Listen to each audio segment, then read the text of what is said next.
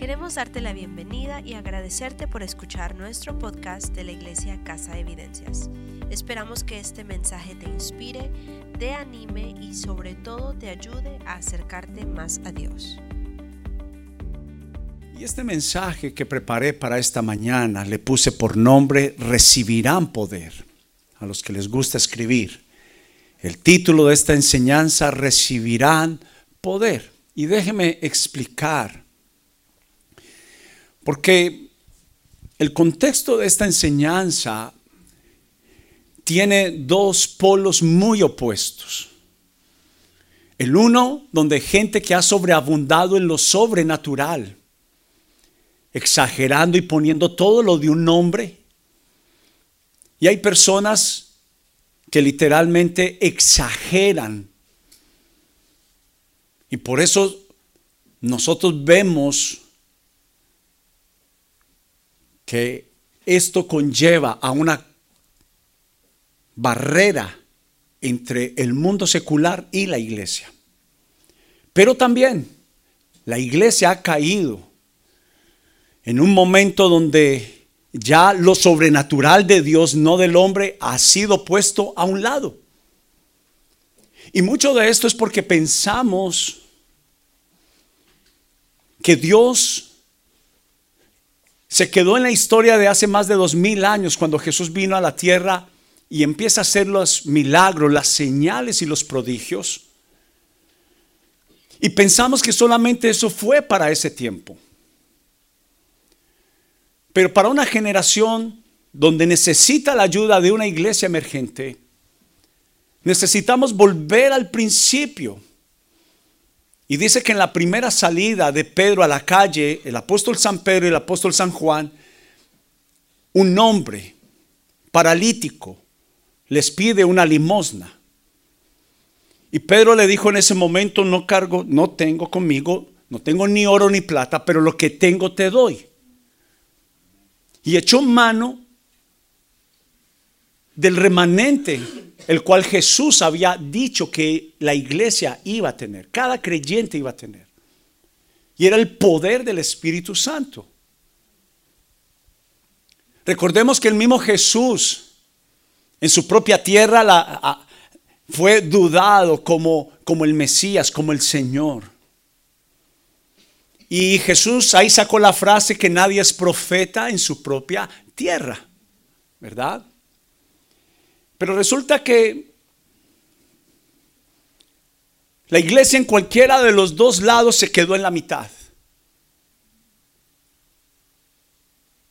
Y el propósito principal de esta enseñanza es que el anuncio del Evangelio tiene que ser respaldado con un poder sobrenatural que solo lo puede dar el Espíritu Santo. Y por eso hoy los estoy invitando que entremos a esta nueva etapa. No, no solo de experimentar, no solamente de conocer, sino definitivamente de ceder. Porque recuerde, lo sobrenatural de Dios va a ser evidente, tanto como yo lo permita o como yo me niegue a que suceda en mi vida. Porque al final es un asunto de fe. Pero nosotros siempre sacamos hipótesis de lo que eso no es de experiencias cercanas, no necesariamente nuestras. Y yo siempre estoy hablando mucho de esto porque es que a veces ponemos un limitante en lo que Dios puede hacer o no puede hacer dependiendo de lo que ha sucedido en mi vida y ahí hay un grandísimo error. Sino que yo tengo que ir al contexto de la palabra y de la palabra esperar al respaldo de si funciona o no funciona. Y estoy totalmente convencido que la palabra de Dios funciona. Pero mientras que usted no pruebe, usted no puede decir que esa obra poderosa y sobrenatural de Dios no es. Entonces, hablando de testificar de Jesús, llegarán momentos donde tenemos que presentar una evidencia del poder del Espíritu Santo.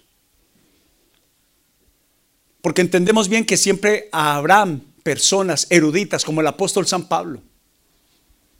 El apóstol San Pablo dice en las escrituras, hablando de la historia de él, cuando tenía por nombre Saulo, un hombre con altísimos conocimientos político, con conocimientos de medicina y especialmente con conocimientos de la ley judía.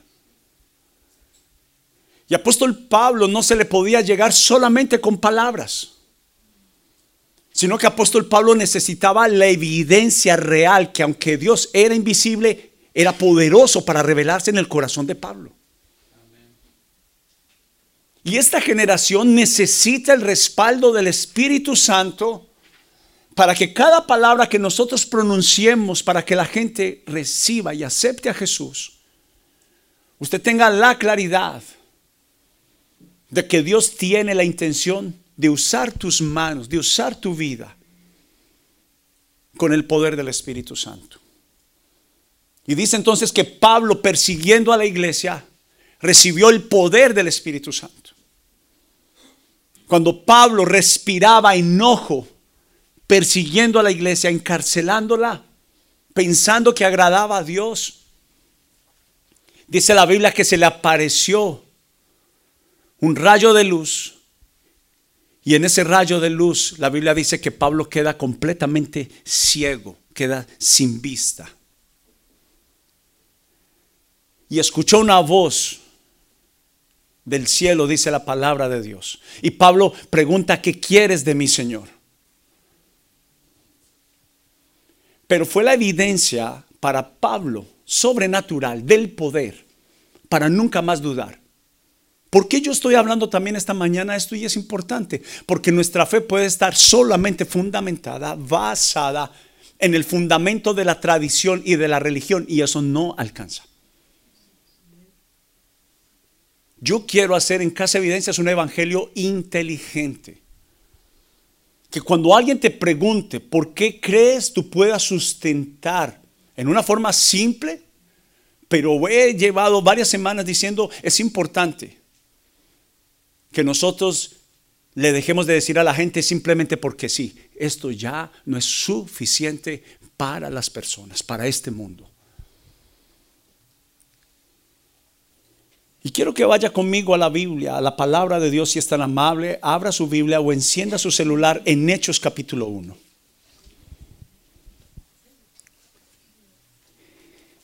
Hechos capítulo 1. Actos es la narración de los testimonios hechos por los primeros creyentes.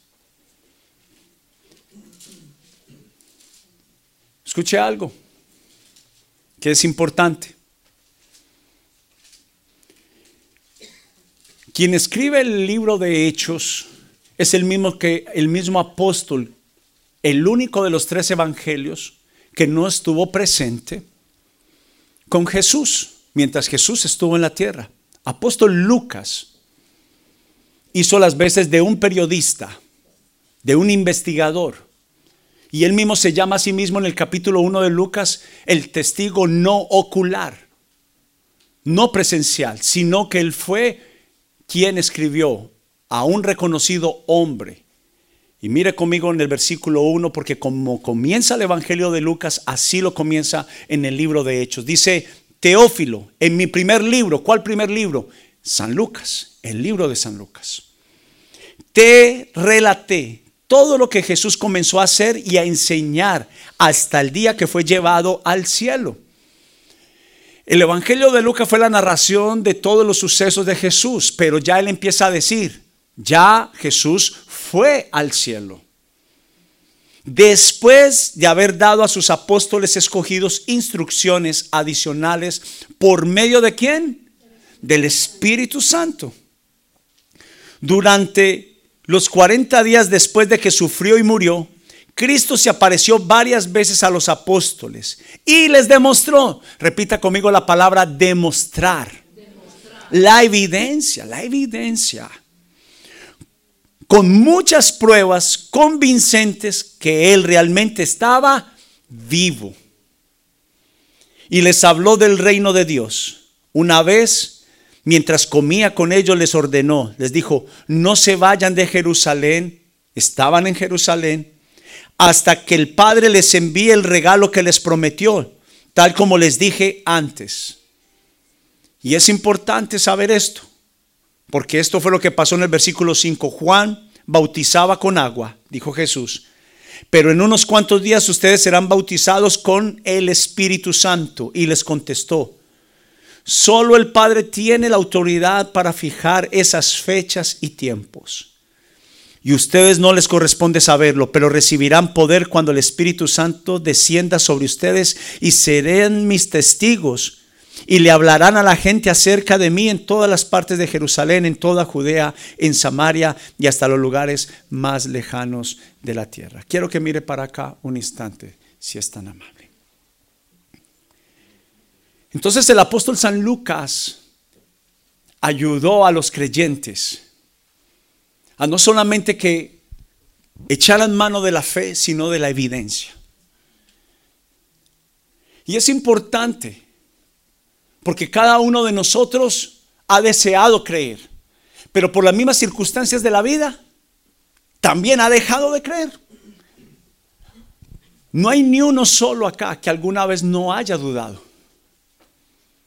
Y mayormente vienen de una situación, de una circunstancia, de una aflicción o de algo que alguien nos hizo.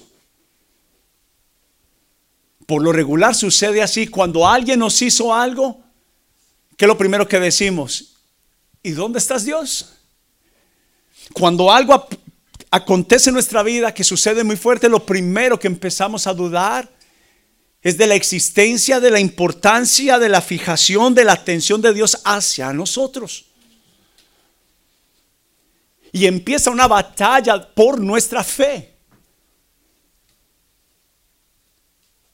Pero es allí la gran oportunidad para que cada creyente entienda que el Evangelio no consiste solamente de palabras, sino que el apóstol dijo de la evidencia, como Jesús lo hizo con los apóstoles. Porque los apóstoles también estaban en carne. Tenían hambre, tenían necesidades, tenían aflicciones, tenían problemas en sus hogares, tenían problemas con sus hijos, tenían problemas en sus matrimonios. Y dudaron. Y si no les presento a Pedro, y si no les presento a Tomás, nuestro amigo Tomás, todos conocemos muy bien lo que él dijo. Hasta que no viene, pero Jesús dijo, más bienaventurados son aquellos que no vieron y creyeron.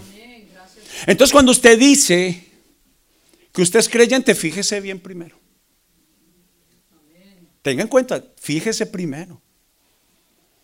Porque verdadero creyente es alguien que primero cree y luego ve.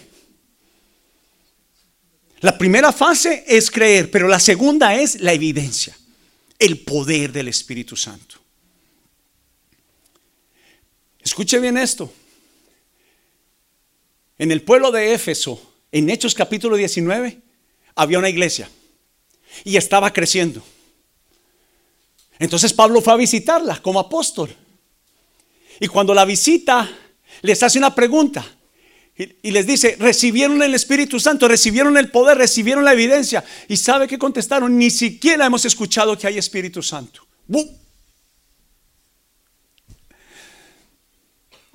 Pablo se metió una vez en la escuela, en la universidad más importante de todo el mundo en Grecia. Y él entra a esta gran universidad donde estaban todos los eruditos, los que tenían la capacidad de hablar de cualquier tema.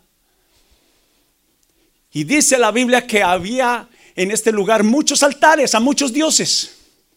Pero claro, Pablo vio uno que le llamó la atención y dijo, este altar está hecho al Dios no conocido. Al Dios que solamente se quedó en la historia, en la tradición, en la religión. Y Pablo les dice, veo que ustedes son muy religiosos. Pero apóstol Pablo, donde quiera que él entró, tenía una claridad que él tenía el respaldo de Dios para poder anunciar el Evangelio porque siempre habría la grandísima posibilidad de que había alguien que conocía, que tenía más capacidad que él en lo natural, en lo humano. Y nosotros los creyentes nos sentimos a veces imposibilitados, limitados, porque alguna vez invitamos a alguien a venir a Jesús y más bien lo que hizo fue cerrar la puerta de su vida, de su corazón hacia nosotros. Pero hoy tengo una buena noticia. Con el poder del Espíritu Santo, con el respaldo de Dios, aún el más incrédulo conocerá que Jesús es, ha sido y seguirá siendo el Señor de creador del universo y de la vida. Apóstol Pablo sabía muy bien a quién anunciaba. La pregunta para ti es, ¿conocemos, conoces a quien tú dices conocer? ¿Cómo dices creer? ¿Cómo dices amar a alguien que no conoces con una evidencia inmutable? Ahora bien, si usted se fija en el versículo 8, él dijo todo esto para un propósito, para que me sean testigos. Y usted da fe de una evidencia. Aló. Y sabe que hay una tendencia muy mala, que yo llegué a cometer ese error. Que cualquier noticia por ahí que sale, se murió José Feliciano. Y usted dice, ¿cómo te parece? Se murió José Feliciano. Y usted no fue a ver si eso era verdad. ¿A cuántos han matado en internet y están vivos y respirando? ¿Estoy en lo cierto? Sí.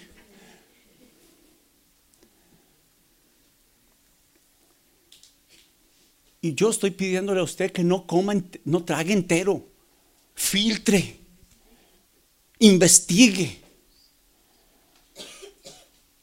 Pero esa investigación le va a ayudar a lo siguiente que usted va a decir, Dios funciona. Y aunque es como el viento, se siente. Y hace milagros y hace sanidades y convence al incrédulo, al más duro. Mire lo que está pasando hoy en día con la ciencia, jóvenes amados que están acá y los jóvenes también de corazón.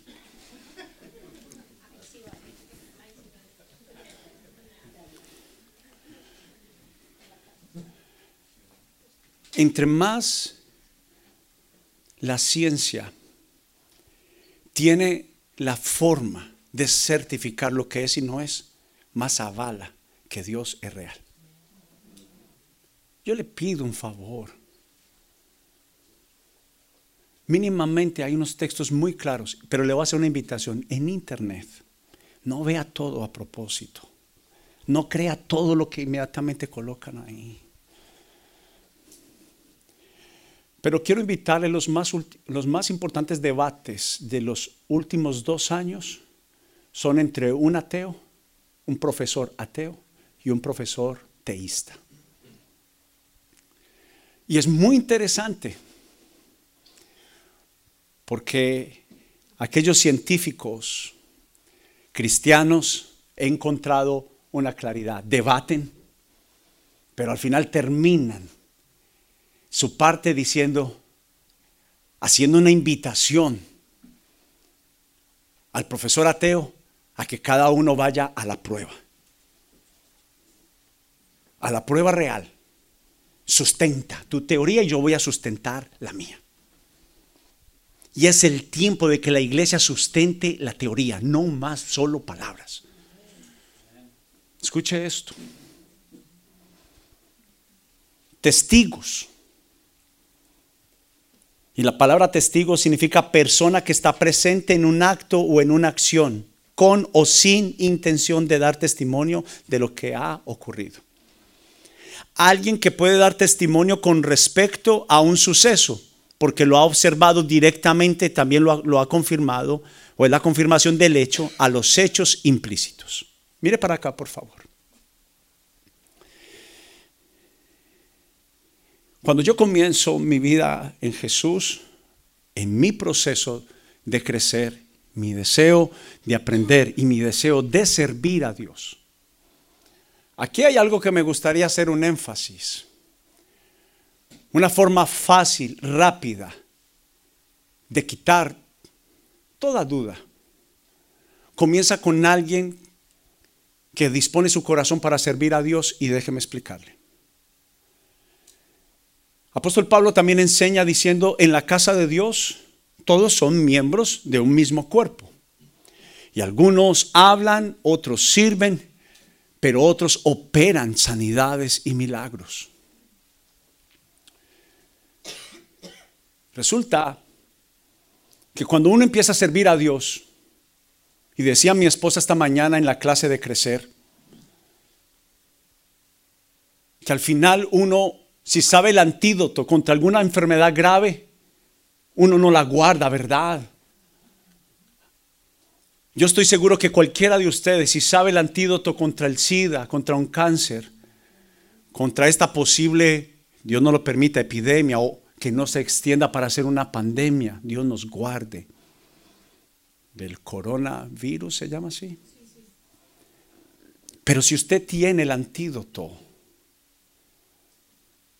¿cómo no darlo? Y déjeme escuchar, déjeme decirle qué está pasando en la iglesia.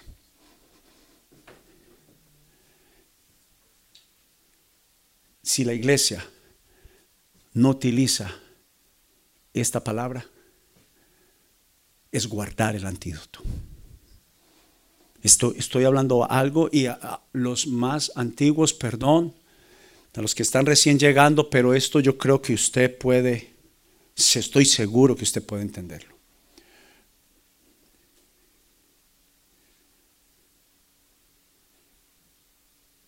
Una vez mencioné que cuando yo comencé a caminar con el Señor, como algunos de ustedes, pero empecé, Señor, cuando yo no cantaba una nota, a propósito, yo no soy cantante, estamos necesitando aquí. Si hay alguien le audiciones, David, me ayuda a hacer una audición aquí, por favor. Necesitan un cantante, yo sé, yo pastor. Necesita. Y una vez, nuestra casa era el número de teléfono de contacto de las personas para la iglesia. Vivíamos en ese momento en Pereira, Colombia. No mi casa, la casa de mi suegra. Y llama una señora preguntando por el pastor. Le digo, el pastor no está. Dice, es que tengo un problema. Y yo, bueno, señora, ¿qué sería? No, pues dígame. Tengo cáncer. Y yo recuerdo,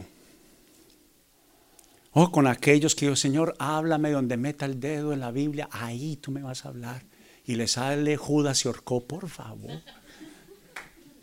Tenga cuidado. Perdone, me devuelvo. Chistes malos del pastor. Y le tengo otros peores.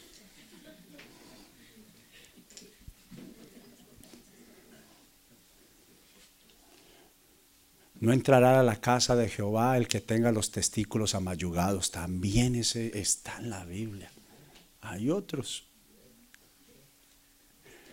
Eh, esposas a revisar, no mentiras, no revisa.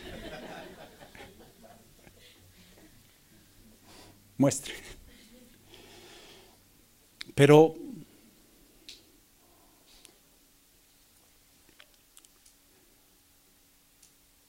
¿En qué estaba? Me puse a jugar, Dios mío, me perdí. A la señora, ya, ya, perdone, Dios mío. Perdóneme. Me fui. Me quedé pensando en testículos. Y decir, ¿será que yo tengo? Yo le dije, pero la particularidad fue que realmente donde abrí la Biblia, yo le dije a la señora, yo no, yo apenas comencé a caminar con el Señor, pero permítame orar. Y había escuchado a mi pastor decir, el mayor respaldo de Dios es, busca un texto bíblico de acuerdo a lo que necesitas y óralo.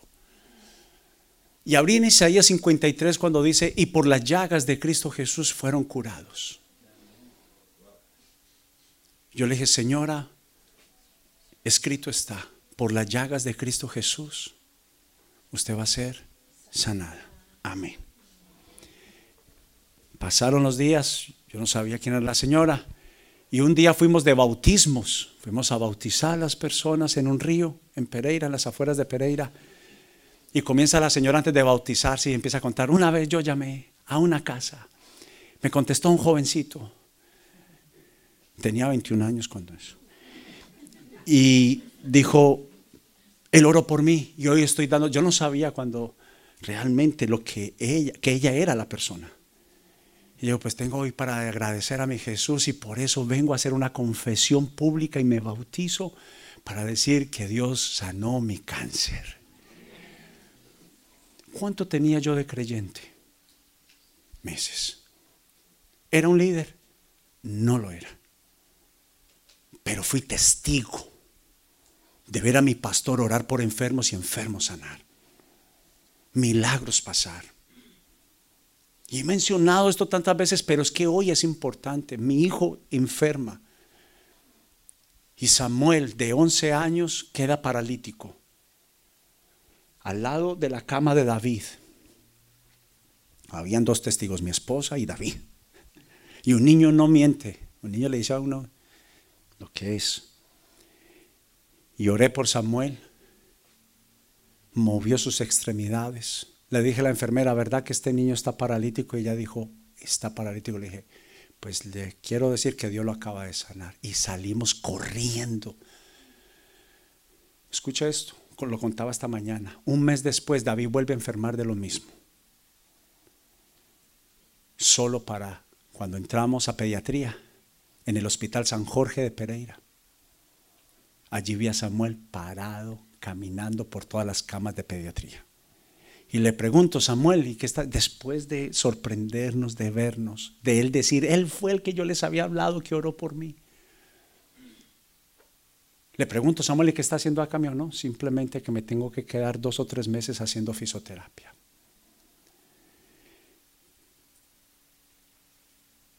Y el antídoto es que cualquier persona sin acepción, que pueda pedirle a Dios, que quiera decirle al Señor, usa mi vida. Él no tiene ningún problema en hacerlo. Pero este es el asunto donde yo quiero llegar, porque he estado hablando de anunciar a Dios. Yo he escuchado mucha gente dentro de la iglesia decir, pastor, es que ya nadie cree, no se pierda. Estoy, hoy no voy a Voy a cortar inclusive lo que escribí.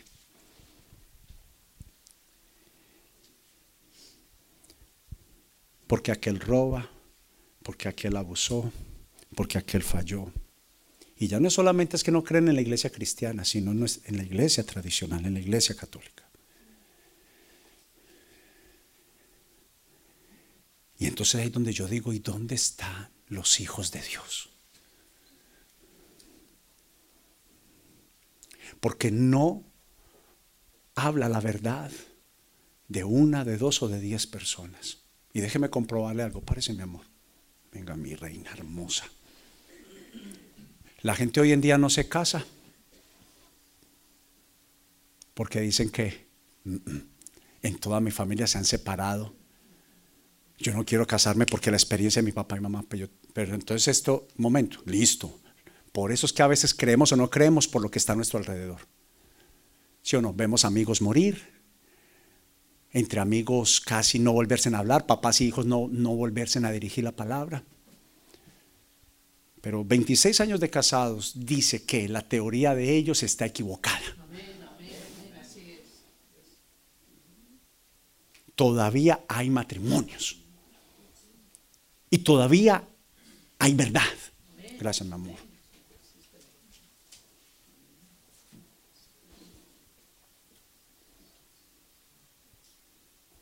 Mucha gente habla de Dios y lo llaman el Evangelio de la Prosperidad.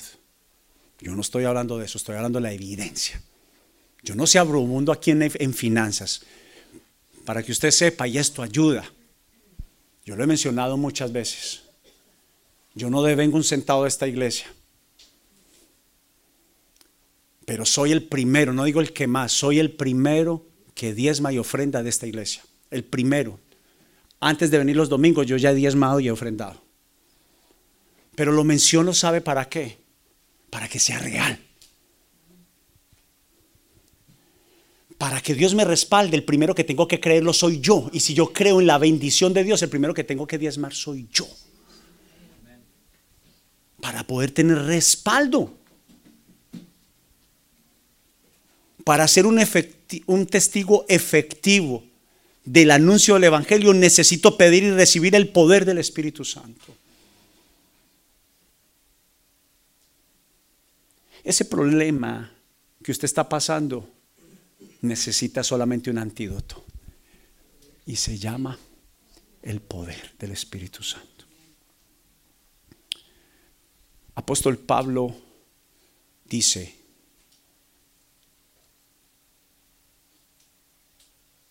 este Evangelio no fue dado solamente como un Evangelio de palabras, sino de evidencias del poder de Dios. Y yo he escuchado tantas historias hoy en día por internet. No, o sea, de las personas que me cuentan lo que ven en internet, porque a mí no me gusta ver todo lo que se aparece ahí hablando, yo no lo veo. Pero la instrucción del Señor fue ir hacer esos milagros y hacer esas señales.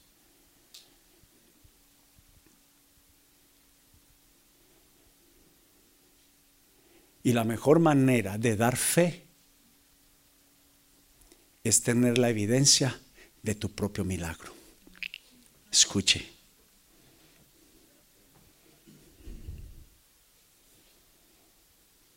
A mi esposa y a mí si algo hemos aprendido principalmente los dos últimos años y aquí es donde fallan muchos. En una primera instancia no hay una respuesta. Usted oró. Y eso pasa similar a los que van a pedir la visa, que no van preparados sino para un sí. Pero entre las posibilidades también hay un. Yo creo para un sí, pero manejo la posibilidad de un no. Por eso es que la gente está de morirse cuando les dicen. Hablaba con alguien que necesitaba un milagro para un familiar especial, pero le dieron un no. Pero para mi sorpresa, como a Jesús le encantaba cuando alguien lo sorprendía en la fe, me dijo, pero no, yo, yo sé en el que he creído. Yo dije, esa es la clase de fe. Un no del hombre, hoy, lo único que necesita es Pero apenas nos dicen no, ¿qué es lo que nosotros hacemos? No nos salió el negocio, no me salió bien el matrimonio, no me salió bien mi, estrategia, no me salió bien mi plan. Ya Dios, no respondiste y quedamos casi como paralizados en nuestra vida. Pero hay un error. Porque cuántos milagros podrían suceder por gente, personas creyentes que toman la decisión de confiar en el poder del Señor. Déjeme decirle esto, porque Dios le va a dejar que usted haga lo que usted puede hacer. Dios no se mete en lo que usted puede. Si usted, esta es, un, esta es un limitante, si usted llega hasta acá y lo que se necesita es hasta acá, Dios lo deja. ¿Sabe dónde es que Dios actúa? en lo que usted no puede.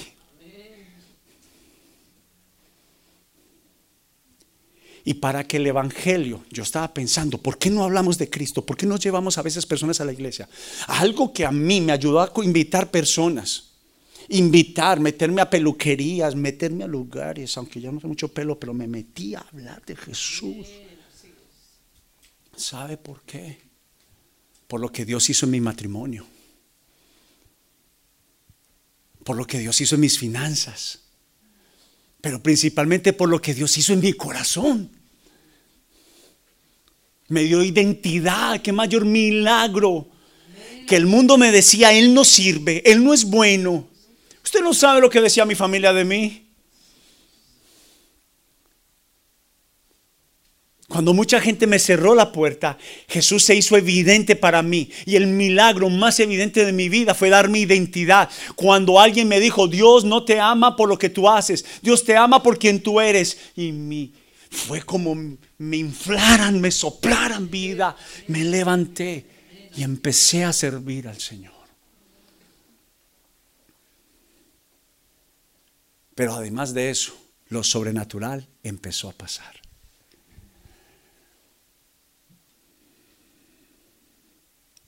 Por eso, yo te doy tres recomendaciones. Número uno, según Hechos.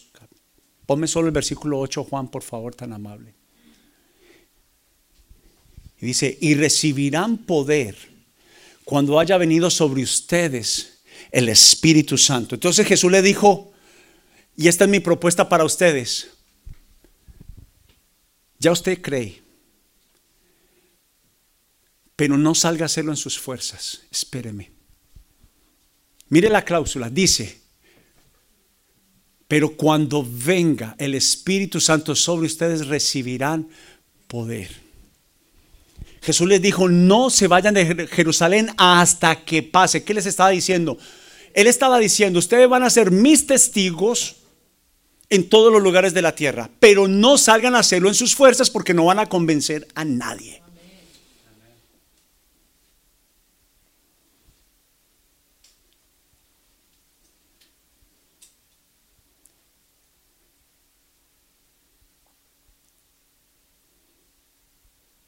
Y yo quiero hacerle una propuesta, una buena propuesta.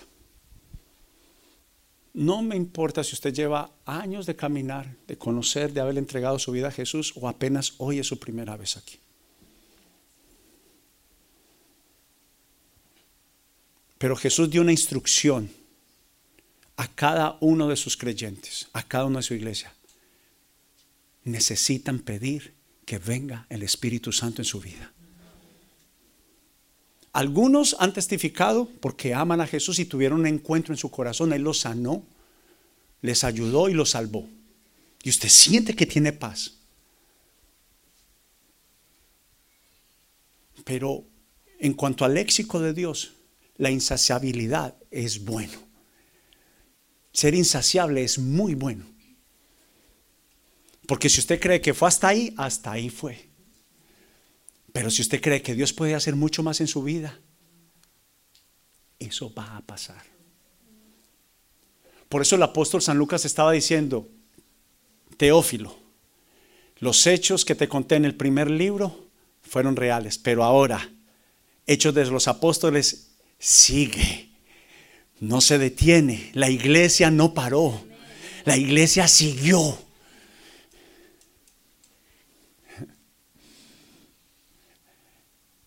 Entonces, la teoría más grande hoy en día en el mundo es, Dios no existe y si los que todavía creemos, creemos que existe, lo tenemos apagado, escondido.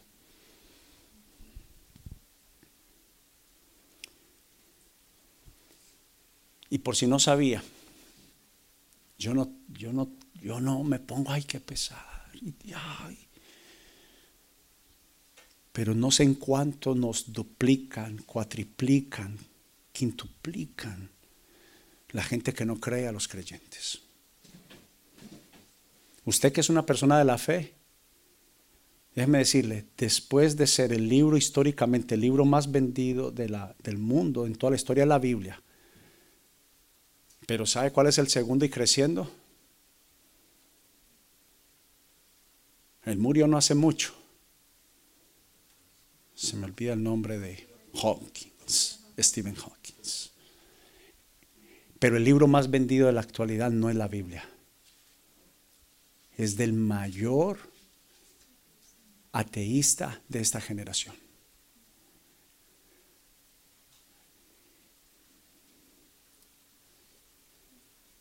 ¿Cómo podemos saber si la Biblia Stephen Hawking tiene la verdad con la prueba. Título.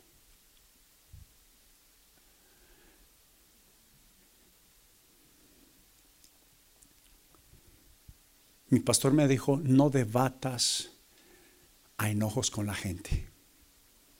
Él me dijo, ora por las personas y permite que el poder de Dios se mueva en su vida. Quiero terminar.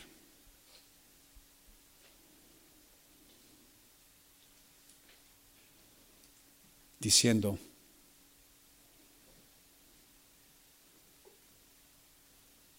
que apóstol Lucas también mencionó que era un movimiento geográfico.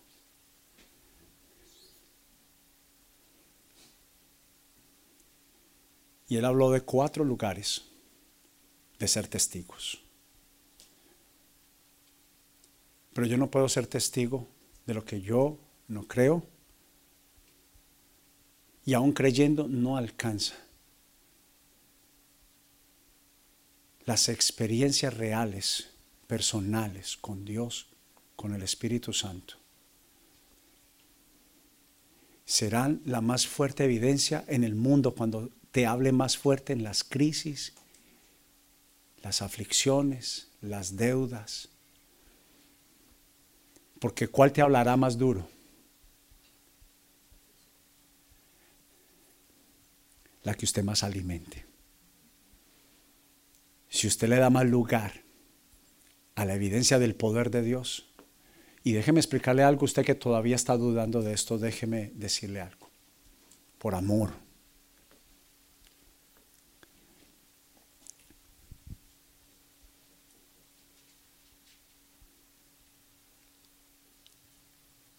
la gente contemporánea, no de historias de la Biblia.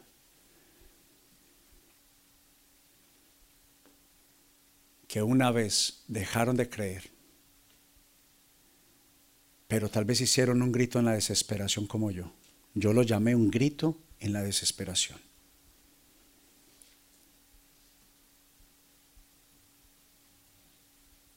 Después de haberle tirado la puerta encima a la persona que me habló de Jesús, de mi casa. Y después de juzgar a Dios, porque sabe que Jesús estuvo en la silla de mi juicio. Yo le decía de frente al Señor, tú no eres real, porque si tú fueras real,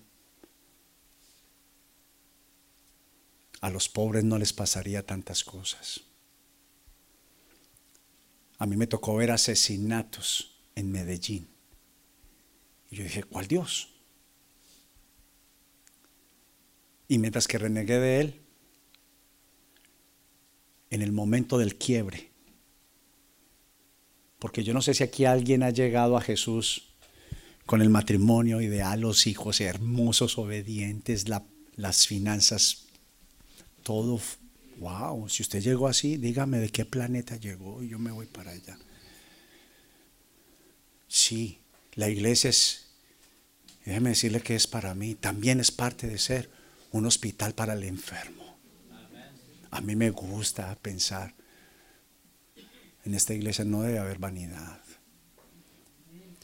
Pero yo le dije a él, en mi momento de quiebre, a la edad de 21 años, con un hijo de 3 años y con un matrimonio colapsado, cuando yo supe que iba a perder a mi esposa, esto no lo hemos contado. ¿Lo cuento? Termino ya. No, termino ya con esto.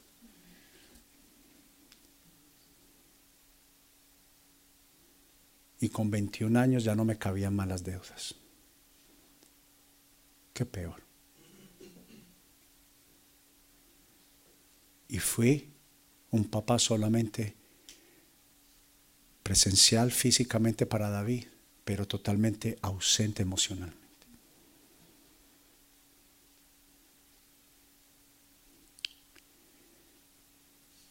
Y ese grito de la desesperación fue la siguiente oración.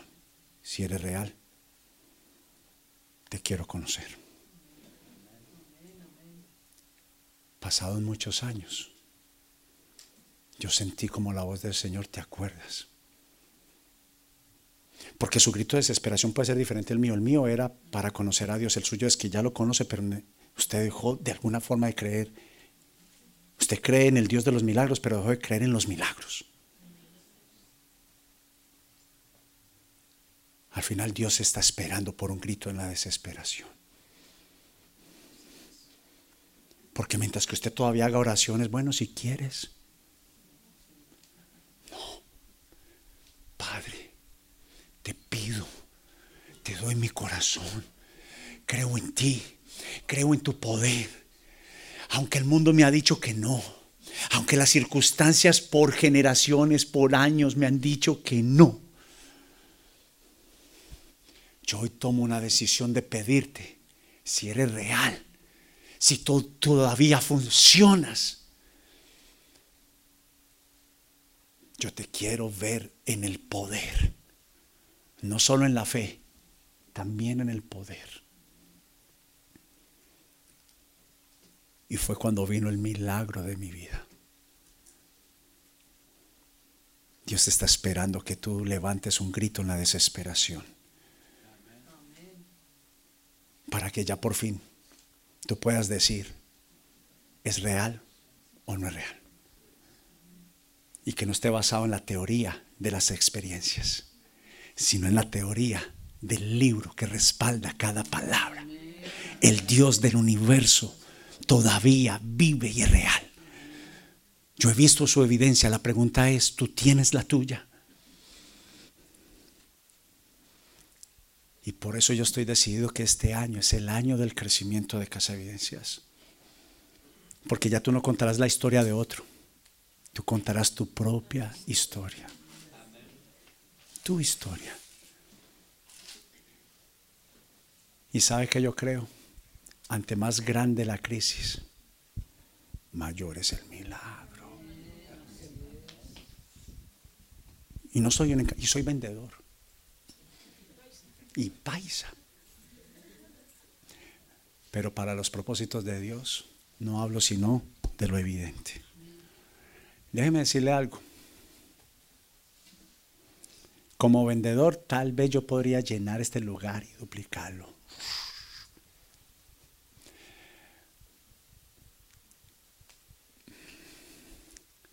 Pero ¿cuánto de eso tendría el respaldo de Dios? Mañana vuelve y se termina. En cambio, cuando yo hablo la bendita y pura y hermosa palabra de Dios, no la respaldo yo, la respalda mi Señor. La respalda Él, la respalda Él.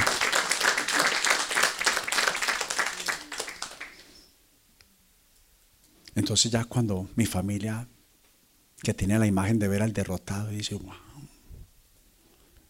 ya lo llaman para pedirle consejos financieros. Pero no hay nada en mí. Y déjeme porque hoy tengo que dar testimonio.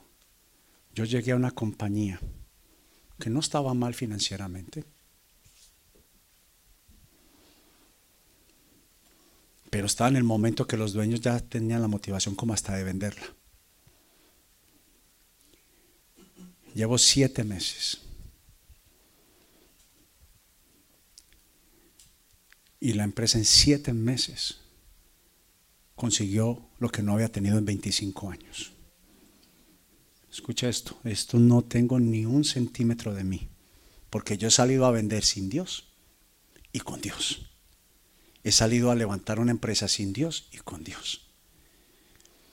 Pero ¿sabe que me ha respaldado? Y aunque he tenido enemigos, oposición,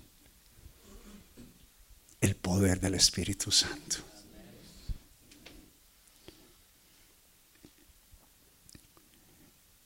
Entonces yo te quiero, déjeme decir esta palabra, retar, pero de ese reto de amoroso, no ofensivo ni defensivo, sino de amor. Conoce al Dios vivo conoce al Espíritu Santo. Una vez más, muchas gracias por visitar nuestro podcast. Nuestro deseo en Casa Evidencias es amar a Dios y a las personas influenciando la comunidad. Y si te gustaría visitarnos, aprender más de nosotros o simplemente que oremos por ti, visítanos en nuestra página de internet casaevidencias.com y estaremos más que felices de apoyarte en lo que necesites. Nos vemos la próxima semana.